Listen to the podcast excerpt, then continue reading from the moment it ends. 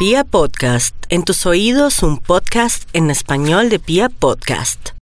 Los Leo están resolviendo problemas, solucionando situaciones complejas, decantando las eh, complejidades mismas de la vida. Es un tiempo en el que deben ser muy mesurados en el ámbito económico, tiempo de deudas, de cargas, de intranquilidades muchas. Deben medir atenta y cuidadosamente cada una de sus palabras. Sin embargo, en lo profesional, lo más probable es que surjan aliados, más pensaría yo aliadas, que pueden ser valiosas para resolver algunas de las cosas que tienen en vilo.